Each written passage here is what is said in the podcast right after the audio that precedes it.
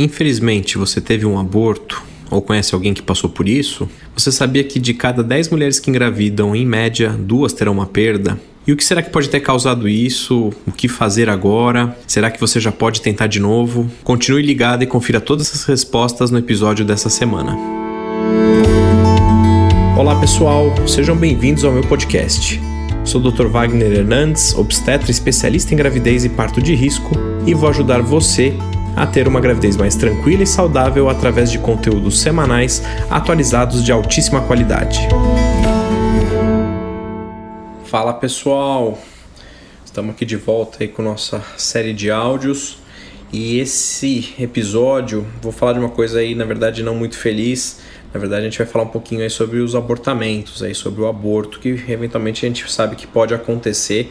Obviamente a gente não gosta de, de lidar com isso, mas infelizmente tem uma alta incidência e acho que é importante que todas vocês estejam familiarizadas aí uh, por que, que acontece, como é que eventualmente a gente tem que uh, lidar com isso, quando acontece o que se faz, quando eu posso engravidar de novo depois que isso acontece. Então é isso que a gente vai abordar hoje aqui para depois dar sequência aí já com as gravidez bem estabelecida, com uma gravidez que passou por essa fase, para a gente poder tomar outros cuidados aí durante sua gestação, tá bom? Então a primeira coisa que a gente tem que colocar aí é que o abortamento é qualquer perda que acontece antes de 20 semanas de gravidez. Isso geralmente é um padrão que a gente usa, ou seja, passou da metade da gravidez, deixa de ser um aborto e aí acaba se tornando um, um óbito fetal ou um, um parto prematuro e assim por diante. Uh, e aí a gente costuma dividir o abortamento em dois tipos, no abortamento precoce e no abortamento tardio, quando a gente fala em relação ao tempo que ele acontece. O precoce é aquele que acontece até 12 semanas e, obviamente, o tardio vai ser aquele que vai acontecer depois de 12 até 20 semanas. E por que, que a gente divide? Porque, teoricamente, os abortamentos são muito, muito mais frequentes quando eles acontecem de maneira precoce. É muito mais raro um abortamento tardio. O abortamento tardio vai acontecer às vezes ao redor de 2%, 3%. O precoce, dependendo da idade, a gente vai encontrar aí estatísticas de 20, 30, 40, 50%.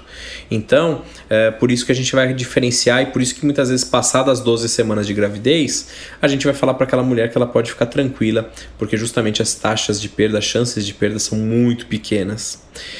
Bom, e aí, o que, que uma mulher aí eventualmente com abortamento ela pode sentir?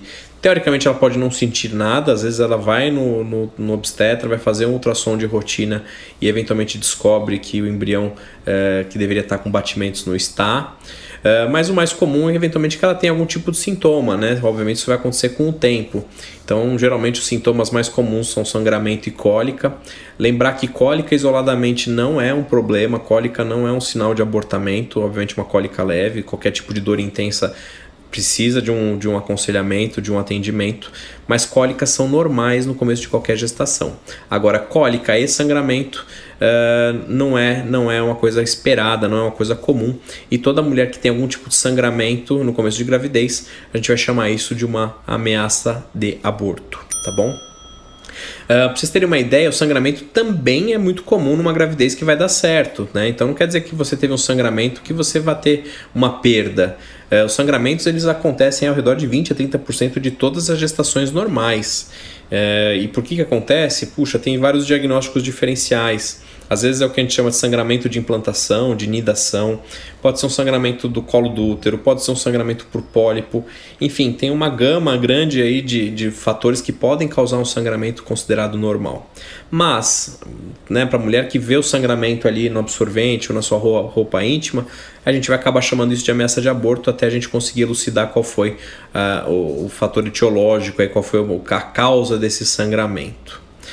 Então, voltando um pouquinho é, para a questão aí do aborto, de falar que é uma coisa muito comum. Então, você que está tentando engravidar, ou você que teve uma perda, puxa, saiba que isso é comum, mas infelizmente, como é uma coisa triste, uma coisa chata, isso é pouco conversado, nem sempre isso é discutido entre as amigas, entre familiares. É, então, assim, às vezes eu vejo muitas mulheres, puxa, mas por que comigo? Eu nunca tive ninguém que teve uma perda, ninguém que eu conheça que teve um aborto. E aí muitas vezes quando ela se abre para alguma amiga, ou se abre para a família, ou até às vezes para a mãe, fala, puxa, mãe, perdi e tal. Aí ela acaba descobrindo que muito mais gente perdeu. Porque assim, a gente estima que a taxa de, de abortamento, independente da idade da mulher, seja algo em torno de 15%. Ou seja, uma ou duas mulheres a cada 10 vai ter uma perda antes de 12 semanas. Então, pessoal, é super, hiper comum. Então, é, acho que isso é uma coisa que tem que sempre ficar clara, porque é muito difícil, às vezes, a mulher lidar com isso se ela achar que isso acontece com ela. Se ela percebe que isso acontece com mais mulheres, ela acaba levando melhor. Agora, fato é que a principal causa de de abortamentos precoces são causas genéticas, ou seja, na hora que junta o espermatozoide com o óvulo, alguma coisa não sai legal e a natureza acaba interrompendo ali para evitar um sofrimento maior lá no futuro. E aí, geralmente, isso está diretamente relacionado, por exemplo, à idade da mulher. E aí por isso que a gente pega tanto no pé das mulheres, bate tanto na tecla das mulheres ou programarem gravidez, uh, não deixarem para engravidar muito tarde, não deixar passar muito dos 35, 38 anos, por isso, ou eventualmente aquela mulher que não tem, não quer engravidar, mas tem planos de ter filhos, a gente sempre bate aquele papo de congelamento de óvulos e quanto mais cedo melhor, porque justamente a qualidade dos óvulos está diretamente relacionado à idade que essa mulher congelou seus óvulos ou à idade que ela engravidou, e isso minimiza risco de perda. E em relação à idade do pai, se isso geraria um maior risco de aborto, Uh, até então era muito questionável isso, e aí, curiosamente, essa semana saiu um trabalho científico mostrando que quando o pai tem mais de 50 anos, ele tem um risco aí de duas vezes maior de ter um abortamento nessa gravidez. Então também fica a dica para os homens aí nesse caso também tomarem uma atenção maior e também não postergarem aí tanto os planos de uma gravidez. É, bom, mas como eu falei para vocês, apesar da causa genética ser a principal causa, ao redor aí de 70% das perdas precoces, a gente tem outras causas para perdas também nesse começo de gravidez. E aí eu vou tentar só listar para vocês aí para vocês terem uma ideia do que pode causar um aborto. Então a gente tem muitos processos infecciosos, por exemplo, que causam aborto. E às vezes é uma infecção às vezes boba que a gente nem percebeu. Por exemplo, tem um vírus que chama parvovírus, por exemplo, que ele tem uma alta taxa de abortamento. A própria toxoplasmose pode cursar com aborto, sarampo. Então, às vezes, a mulher tem algum quadro infeccioso que ela nem percebe e às vezes acaba perdendo por esse motivo. Tem algumas mulheres que têm alguma alteração no útero, então às vezes ela tem aderência, ela tem mioma, que fica ali distorcendo a cavidade, ela tem pólipo, ela tem septo. Isso tudo a gente sabe que também pode aumentar esse risco. Uma coisa que a gente já conversou na consulta pré-concepcional é sobre a questão da obesidade. Então, só para vocês terem uma ideia, a mulher que tem obesidade ela tem um risco 70% maior de abortar do que uma mulher que tem o peso normal. Então, por isso vale super a pena aí tentar emagrecer antes de engravidar, porque isso faz uma diferença tremenda, não só para a questão do risco de abortamento, como a gente já falou também sobre manter uma gravidez saudável e um parto também, eh, um parto normal, um parto ótimo, um parto aí sem complicações. Uh, outras doenças crônicas que aumentam o risco de aborto são, por exemplo, diabetes, tireoide, tireoidopatias, então a tireoide que funciona para cima ou para baixo, trombofilias e assim por diante. Uh, às vezes a gente ouve a questão do estresse, né? Será que o estresse, puxa, sou muito estressada, será que isso aumentou meu risco de aborto? Uh, geralmente um episódio único, geralmente não é um ponto, mas às vezes o estresse crônico, aquela mulher que, sei lá, às vezes é uma executiva que sofre, sofre pressão de indicadores e tal, isso pode ser ruim, ou uma, sei lá, uma mulher que, que lida com perigo, com alguma coisa, sei lá, policial, enfim, isso pode ser ruim sim, e obviamente essa modificação do estilo de vida pode ser interessante. Uh, mulheres que engravidam com o DIL. Né? Felizmente, esse tipo de gravidez é rara, mas quando ela acontece, existe uma chance maior de perda pela presença do DIL ali na cavidade, então é uma gravidez especial. É, como a gente falou também aí na, na consulta pré-concepcional, cuidado com algumas medicações que têm esse risco, né, risco de malformação e abortamento, a questão do uso de álcool, de cigarro, a cafeína que eu já falei no, no episódio passado para tomar cuidado no começo, e também a questão da exposição ambiental, então aquela questão da poluição, radiação, enfim, tem vários pontos aí que vocês têm que tomar o devido cuidado para eventualmente não se surpreender com uma, com uma perda que poderia ter sido é, evitada de alguma maneira. Bom, Uh, e como é que a gente faz então aí o diagnóstico uh, do abortamento? Então, obviamente, como eu falei para vocês, a gente tem uma suspeita muitas vezes clínica, então a mulher teve o sangramento, uh, teve a cólica e tudo mais, então a gente vai fazer o que? A gente tem que fazer um ultrassom para a gente ter essa confirmação É, óbvio que se ela tiver um sangramento em grande quantidade, que sangrou um monte e parou de sangrar, provavelmente até ela já teve um quadro de abortamento, mas hoje com ultrassom sempre vale a pena checar. E aí no ultrassom a gente vai ver o que, que a gente encontra. Muitas vezes o ultrassom, um único ultrassom não é suficiente para fazer o diagnóstico. Às vezes a gente vai ter que repetir esse ultrassom, às vezes em uma semana, dez dias ou duas semanas para confirmar. E às vezes, por exemplo, a dosagem do beta-HCG ou até mesmo da progesterona podem nos dar indícios. Uh, essas curvas de beta-HCG, que às vezes a gente ouve, ah, posso escolher um beta-HCG hoje e repetir em 48 horas para ver se a gravidez está dentro do útero, se ela é viável ou não, ajuda? Pode até ajudar, pessoal, mas não quer dizer que se você fez essa curva de 48 horas naquele momento, de repente daqui uma semana o beta-HCG despenque, caia e você tem uma perda. Então, é, não, é, não é segredo, não é, não é uma garantia de sucesso da gravidez. A gente acaba usando mais o beta-HCG é, para diagnóstico de gravidez ectópica, para diferenciar a gravidez ectópica de uma tópica e assim por diante. Bom, eu não vou entrar, obviamente, especificar os tipos né, de abortamento, mas a gente tem, sei lá, o aborto retido, abortamento incompleto, completo. Uh, isso aí, na verdade, é uma coisa muito específica. Mas fato é, vamos, vamos colocar para aquela mulher que ela tem ali um quadro de abortamento retido, aí, que ela tem o produto conceptual ainda dentro de si. E aí ela vai perguntar o que, que ela faz, né? Puxa, tá bom, além de ficar aí chateada, uh, enfim, triste com a situação, uh, o que, que ela tem que fazer para virar essa página da parte física?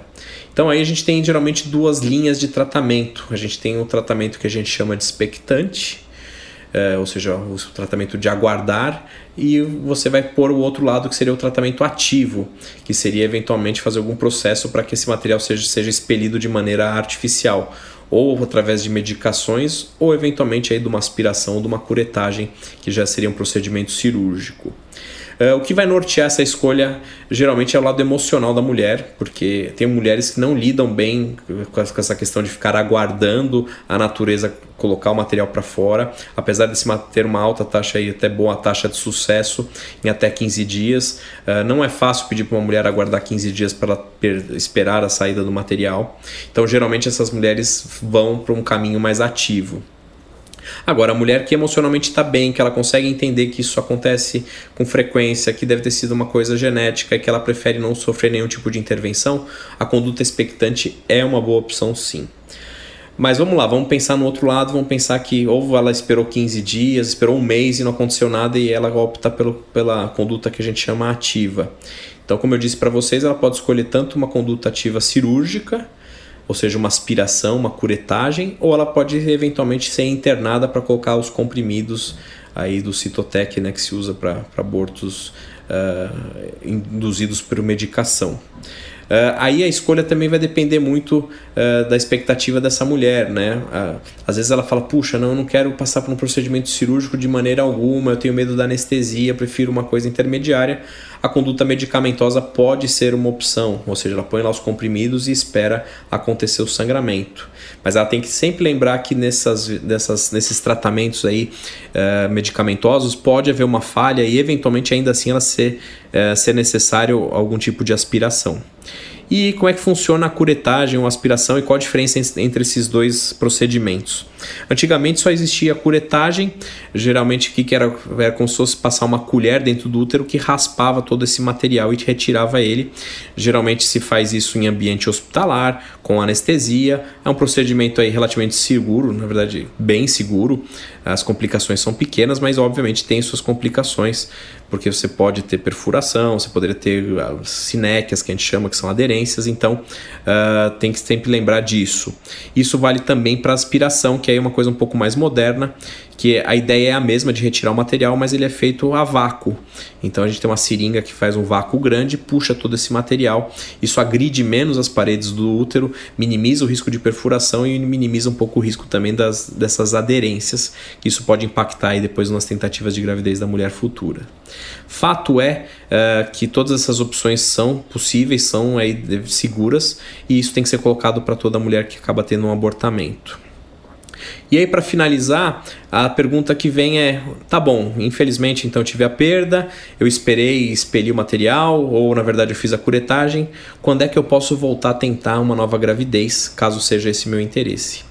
E a resposta geralmente é: após uma nova menstruação completamente normal, depois tanto de uma perda espontânea quanto de uma aspiração, teoricamente você já está apta a tentar a gravidez novamente.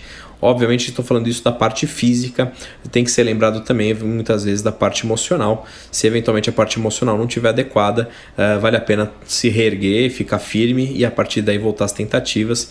Nesse período, se você pensa em engravidar novamente, mantenha o ácido fólico e siga todas aquelas recomendações que vocês já sabem ali da consulta pré-concepcional e se eventualmente tinha alguma coisa ali que você poderia ter evitado, faça diferente na próxima, mas geralmente não. Lembra, a maior parte das perdas são uh, genéticas. A gente sempre percebe as mulheres muitas vezes buscando um fator que possa ter contribuído para a perda. Às vezes, puxa, será que foi porque eu peguei peso? Será porque foi que eu tomei um, sei lá, uma, uma caipirinha não sei que dia? Ou tomei um antibiótico? E geralmente não é isso, tá bom, pessoal? Eu acho que tem que estar sempre com a consciência tranquila de que é muito difícil fazer uma perda artificial. Se fosse fácil assim, como eu falo para minhas pacientes, uh, quem gostaria de fazer um aborto ilegal, teoricamente não precisaria recorrer a outros meios, como comprar comprimido, fazer curetagem em ambiente clandestino. Ela só faria aí o uso de alguma de um chá de canela, de um gengibre e aconteceria. E não é assim que funciona, tá bom? Então, pessoal, é isso que eu queria conversar com vocês hoje. É, agora, a partir de agora, espero falar de temas aí mais, mais animados, coisas mais, mais gostosas, de, prazerosas de conversar, mas é uma realidade que a gente não pode fugir também. Então, pessoal, se vocês gostaram, acho que siga a gente lá no, no Instagram, arroba Dr. Wagner Hernandes. Se precisar, se quiser mandar perguntas, sugestões de tema, a gente está super aberto a isso para ouvir vocês. Um grande abraço para todos. Tchau, tchau.